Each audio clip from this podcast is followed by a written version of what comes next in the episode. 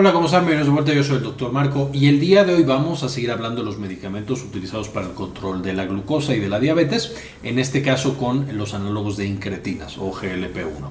Estos medicamentos también se hicieron famosos porque recientemente debido a publicaciones en TikTok eh, se puso muy de moda e incluso hay escasez de este tipo de medicamentos con el nombre comercial Ozempic en Estados Unidos. Entonces con esto vamos a ver el uso correcto de estos fármacos para hacerlo de la manera más segura posible y poder obtener sus beneficios. Empecemos. Entonces vamos a ver la farmacología de los agonistas de GLP-1 medicamentos como Ozempic, como Wegovy, que ya hemos platicado en el pasado. Lo bueno, lo malo y lo feo, su uso, etcétera, etcétera. Entonces, ¿qué son? Son medicamentos análogos de incretinas, unas hormonas que produce nuestro intestino en respuesta a la comida y que favorecen o ayudan justamente a la insulina. Y especialmente de todas las incretinas, estos medicamentos van a ser muy parecidos al péptido relacionado al glucagón tipo 1. Esta sería la estructura química. Esencialmente lo que van a hacer es que potencian el efecto de la insulina y van a bloquear en términos generales la liberación y el efecto del glucagón, que por supuesto es una hormona contrarreguladora, es como el enemigo, como el némesis de la insulina. Entonces básicamente si favorecen a esta y bloquean a esta, pues tenemos mucha mayor efecto de la insulina. Ahora, por otros mecanismos, no todo el grupo de estos medicamentos, pero algunos de los más nuevos, también presentan efecto nefroprotector y hemos visto que en pacientes con diabetes y daño renal pueden mejorar o pueden prevenir que siga avanzando el daño renal. También han mostrado efectos cardioprotectores antiinflamatorios y modulan justo la actividad de vasos sanguíneos. Todo esto no es su indicación primaria, sin embargo, por supuesto, también se está estudiando en cuanto, por supuesto, al efecto que tienen sobre pacientes principalmente con diabetes. Todos van a ser medicamentos subcutáneos, eh, solo funcionan, hablando de la diabetes, con resistencia a la insulina. Es decir, los podemos usar siempre en diabetes mellitus tipo 2 y cualquier tipo de diabetes que se asocia a resistencia a la insulina. Sin embargo, pacientes con diabetes mellitus tipo 1, en la cual no hay insulina, por supuesto estos medicamentos no van a funcionar. Se está estudiando un poquito porque estos eh, análogos de incretinas también van a favorecer y a proteger a las células beta del páncreas, sin embargo no es su principal mecanismo de acción y de nuevo no se usan en diabetes mellitus tipo 1 hasta este momento. Y finalmente, por algunas de las propiedades que veremos un poco más adelante, van a tener efectos sobre el peso corporal. Ahora, ¿cómo funcionan? Hemos hablado en el pasado que cuando hay resistencia a la insulina, básicamente la insulina por supuesto producida por nuestro páncreas, por las células beta, va a ser liberada y al mismo tiempo vamos a tener hormonas contrarreguladoras de insulina, o sea, hormonas que bloquean la función de esta primera hormona. Entre ellas las más importantes, la adrenalina, el glucagón, que justo estamos mencionando, el factor de necrosis tumoral y el cortisol. Esencialmente, el balance entre estas va a decir si tenemos resistencia a la insulina, como en la diabetes mellitus tipo 2, o somos personas sanas. Cuando ya tenemos resistencia, es decir, hay demasiadas de estas hormonas y muy poquita de esta primera, pues básicamente lo que hacemos es mejorar este balance con este tipo de medicamentos, que son análogos de las incretinas tipo GLP-1, que GLP-1 de nuevo es el péptido relacional al glucagón de tipo 1. Ahora, si nos metemos un poquito más a profundidad, voy a meterme a cosas mucho más moleculares. Si quieren saltarse, les dejo en el, aquí en la pantalla a qué minuto tendrían que saltar. Vimos con mucho más detalle en el video de páncreas endocrino que cuando nosotros comemos entra la glucosa justamente al páncreas. Esta es metabolizada hasta que forma energía, ATP. Y entonces con la relación de ATP sobre ADP, o sea, sobre las versiones menos energéticamente cargadas de adenosina, va, es decir, la célula en ese momento sabe que hay mucha energía que sobró justamente alimento este exceso de ATP y relativamente falta de ADP va a cerrar canales de potasio que están todo el tiempo abiertos en nuestras células beta del páncreas, llevando por supuesto a la despolarización de mi célula beta pancreática. Eh, es decir, ya no sale el potasio, se quedan todas las cargas positivas adentro y entonces tenemos justo esta despolarización la despolarización lleva a entrada de calcio y entonces este calcio va a pegarse a las vesículas y hace que secrete la insulina. Lo vemos con más detalle en ese otro video que les dejo en la parte de arriba. Aquí solo lo estoy repitiendo. Ahora, lo que sucede cuando nosotros damos una incretina estaría por acá, es un receptor que está acoplado a una proteína GS, va a activar al AMP cíclico y por supuesto va a generar eh, la activación a su vez de la proteína sinasa A. Esto básicamente va y pega grupos fosfato por todos lados, haciendo que sea más fácil la actividad de ciertas eh, proteínas. Y entonces puede pegar grupos fosfato tanto a este eh, canal de potasio, haciendo más fácil que se cierre, al canal de calcio, haciendo más fácil que entre el calcio, y a las vesículas, haciendo más fácil que se secrete la insulina. Además de que esta proteína A estimula a toda la célula beta y va a generar justamente que, eh, digamos, tiene un efecto de tropismo, hace que sea más difícil destruirla y que sea más probable que sobreviva. En los pacientes con diabetes, especialmente diabetes avanzada, diabetes tipo 2, tenemos justo apoptosis de células beta, entonces otra de los potenciales beneficios que podemos tener con estos medicamentos. Ahora, ¿cuáles son las indicaciones? La indicación más conocida y más utilizada es el manejo de los pacientes con diabetes mellitus tipo 2 o alguna otra diabetes que sea o que se presente resistencia a la insulina. En el otro lado tenemos pacientes con sobrepeso con comorbilidades, es decir, un índice de masa corporal de más de 25, pero alguna comorbilidad, es decir, hipertensión o alguna otra cosa asociada con ese sobrepeso que ya está afectando la calidad de vida de los pacientes, apnea del sueño, etcétera o un paciente con obesidad, que es un IMC de más de 30. Ahí, aunque no haya otra comorbilidad, ya es suficientemente severa la obesidad como para que sea buena idea tratarlo con medicamentos. Importante, por supuesto, mencionar, cuando vamos a tratar con medicamentos la obesidad, es igualmente importante mandar dieta y ejercicio. Es decir, no se sustituye la dieta y el ejercicio por el medicamento, simplemente además de la dieta y el ejercicio que tiene que hacer el paciente, también tiene que aplicarse el medicamento y por supuesto hay mejores resultados con la terapia combinada que solo con dieta y ejercicio o solo con el medicamento. Y finalmente, cuando logramos un peso más controlado, desaparecen las comorbilidades en un mundo ideal, eh, podemos suspender el medicamento, pero una vez más manteniendo los cambios en el estilo de vida, en dieta y en actividad física. Es muy importante subrayar esto, el medicamento no sustituye a la actividad física y a la dieta. Ahora, ¿cuáles son los eventos adversos? La verdad, estos medicamentos son bastante seguros. Eh, por supuesto, tenemos cosas asociadas a la vía de administración, es decir, como es subcutánea, tenemos que inyectarla parecido a la insulina. Entonces, vamos a tener que podemos tener enrojecimiento de la zona, dolor local donde me lo estoy inyectando, incluso si no soy cuidadoso y no limpio el área, puedo llegar a presentar infección. Esto no lo voy a poner aquí porque no es tal cual del fármaco, esto es común a todos los medicamentos que son subcutáneos, pero es también importante tenerlo en mente que puede llegar a aparecer este evento adverso. Ahora, los más frecuentes son por supuesto sobre el tracto gastrointestinal. Y de hecho parte de la pérdida de peso que generan es debido a estos eventos adversos. Entonces, cuando nosotros aplicamos estos análogos de GLP-1, vamos a tener náusea, vómito, dolor abdominal, anorexia, podemos tener gastritis, reflujo gastroesofágico, es decir, que se regresa la comida o la, el ácido que está en el estómago, gases y si es severa, esta por ejemplo vómito y diarrea, puede llegar a causar de diarrea, puede llegar a causar, por supuesto, deshidratación, especialmente en pacientes que tienen factores de riesgo para deshidratación. Entonces, todo esto hay que tenerlo en mente cuando lo vamos a mandar a un paciente. Y en los, especialmente en los más modernos, para evitar que esto sea muy severo, porque puede llegar a ser bastante intenso estos eventos adversos, vamos a tener una rampa de dosificación. Es decir, empezamos con dosis pequeñitas y de ahí vamos subiendo y subiendo la dosis hasta que llegamos a la dosis terapéutica. Importante también mencionar que para diabetes vamos a tener ciertas dosis y para obesidad vamos a tener otras dosis, especialmente en los medicamentos que ya están tal cual aprobados para esa indicación. Ahora, estas son las más frecuentes, como pueden ver son bastante leves, usualmente pasan las primeras semanas en, en lo que el cuerpo se acostumbra a esa dosis y a ese medicamento y una vez que llevamos más tiempo tomando el medicamento de esa dosis, desaparecen. Y el paciente tiene una mejoría. También, por supuesto, un paciente que tiene náuseas, que tiene dolor abdominal, anorexia, pues por supuesto va a bajar de peso. Dicho esto, es muy raro, pero puede llegar a pasar eh, los eventos adversos más severos que nosotros encontramos con estos medicamentos. Uno es una pancreatitis.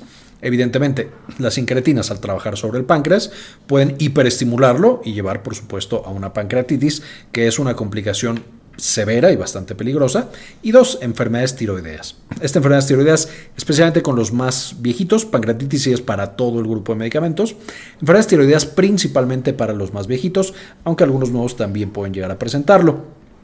Y en enfermedades tiroideas encontramos tanto cosas relativamente mm, sencillas como bocio, como hipertiroidismo, hasta incluso cáncer de tiroides.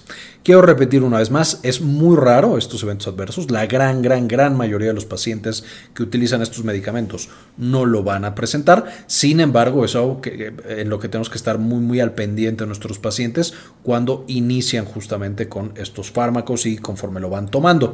Tenemos que ir monitorizando actividad pancreática, lo que ha estado sintiendo el paciente, etcétera, etcétera, para asegurarnos de que estos eventos adversos severos uno, no aparezcan y si aparecen, estar preparados para dar el manejo muy, muy oportuno. Una vez más, la pancreatitis, si no la tratamos a tiempo, por supuesto el paciente se nos puede ir de las manos. Entonces, muy raros, pero hay que tenerlos en mente porque son los eventos adversos más severos que tenemos con estos grupos de medicamentos.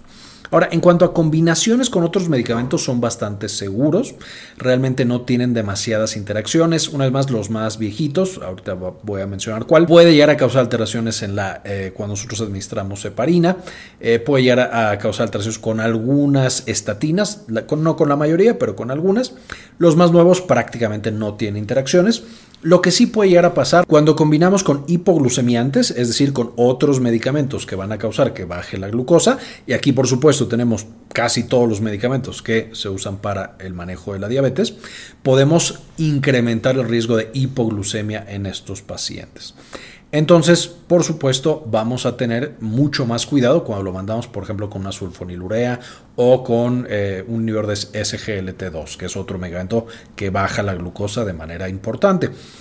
Sí se pueden combinar, por supuesto, de hecho la indicación muchas veces es combinarlo con otros medicamentos eh, usados para el manejo de la diabetes.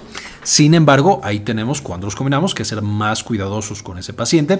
Y en un paciente que ya tiene un alto riesgo de hipoglucemia, a lo mejor considerar no combinarlos y tratar de darlo como monoterapia si es que el, el paciente es candidato. Aquí también podríamos encontrar un poco medicamentos que causan deshidratación, es decir, si damos estos medicamentos junto con diuréticos, por ejemplo, el riesgo de deshidratación es más intenso. Sin embargo, esto solo es verdad cuando el paciente está presentando vómito y diarrea, que de nuevo no, a pesar de que es relativamente común, la mayoría de los pacientes no lo presentan. Entonces, por eso también ni siquiera lo puse. Hipoglucemia, siempre tenerlo en mente cuando lo combinamos con otros medicamentos. Deshidratación, si mi paciente está teniendo una mala respuesta, entonces sí también tenerlo considerado. Ahora, ¿cuáles son algunos ejemplos? Primero que nada tenemos el más viejito, que es la exenatida. Este es el que de nuevo tiene un poquito más interacciones medicamentosas, es un poquito más eh, menos flexible la dosis, no hay esta rampa para hacerlo más seguro, etcétera. No es malo, pero bueno, es la primera versión y por eso también no tiene muchas de las cosas que tienen los modernos.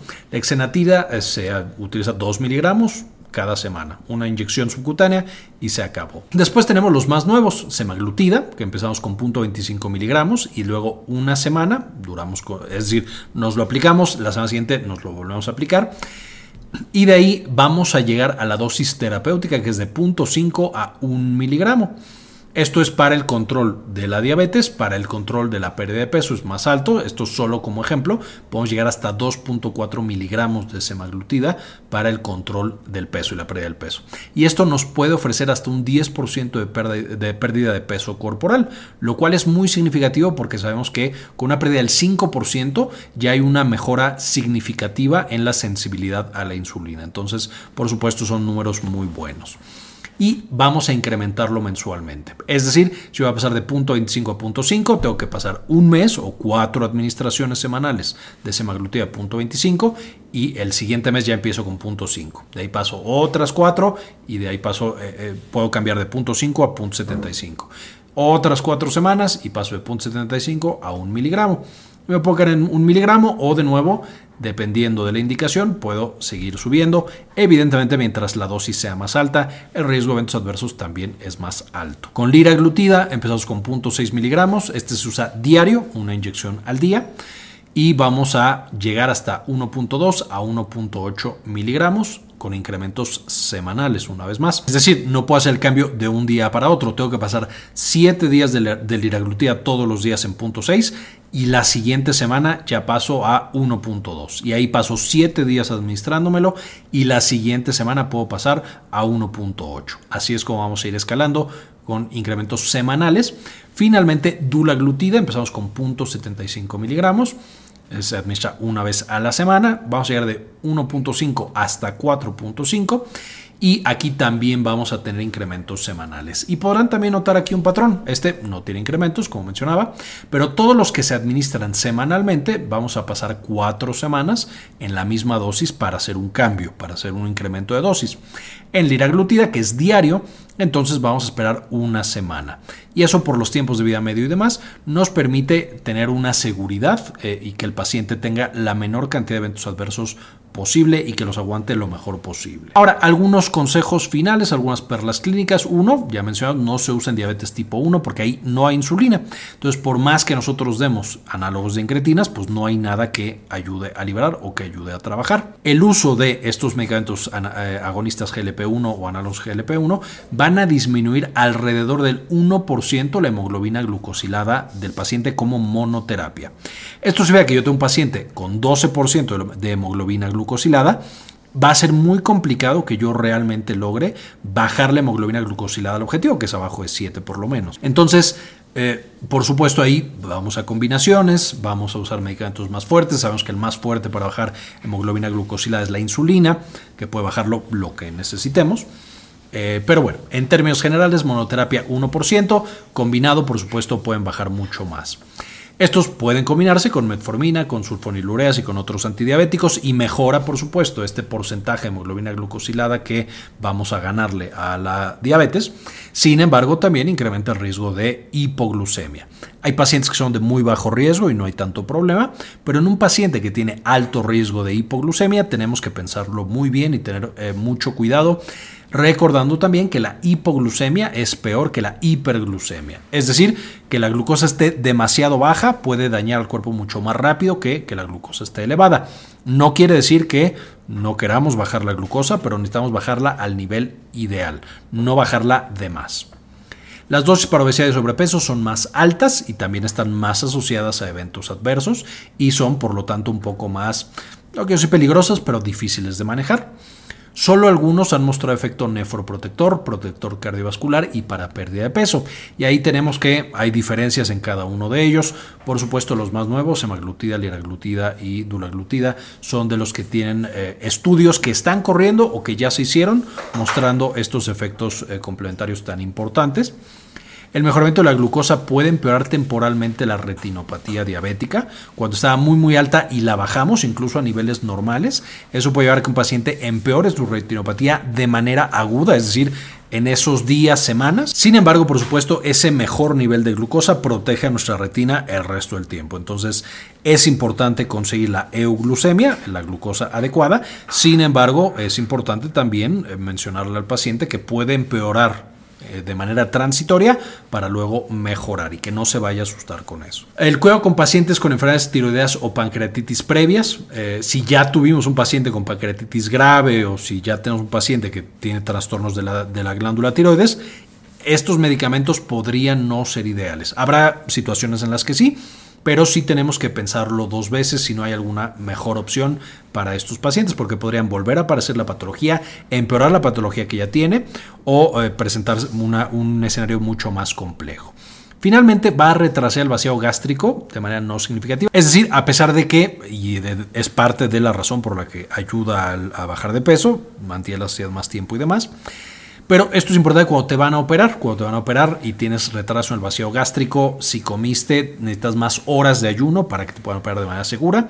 En la mayoría de los casos, por supuesto, se ha visto que esto no es significativo, es decir, no hay que cambiar cómo manejamos a los pacientes. Sin embargo, de nuevo, habrá casos en los cuales esto sea importante y se tenga que tomar en cuenta con nuestros pacientes. Esta es la información que quería presentarles. Con esto terminamos. Le dedico este video a estos miembros que desean donar uno o dos dólares al mes. Muchas gracias a Henry Blachke, Emanuel Suárez, Antonio Guizar, Moni Leigh, Aldo Novelo, Jorge Sebeltrán, Delia González, Mike Angelo, Doctora Milis, Saúl Reyes, Diego Aceves, Rosaura Murillo, Pablo Antonio, Gilberto Argueta, Javier Mejía, Hernán Gustavo, Sandy Oliva, Enrique Segarra y Luis Ernesto Pérez. Y finalmente les dejo las referencias para que puedan estudiar más de estos medicamentos que se están convirtiendo en tan importantes para el manejo de la diabetes y para el manejo del sobrepeso y la obesidad. Muy bien, esto fue todo por el video de hoy. Espero les gustara, le entendieran y como siempre, ayúdenos a cambiar el mundo. Compartan la información.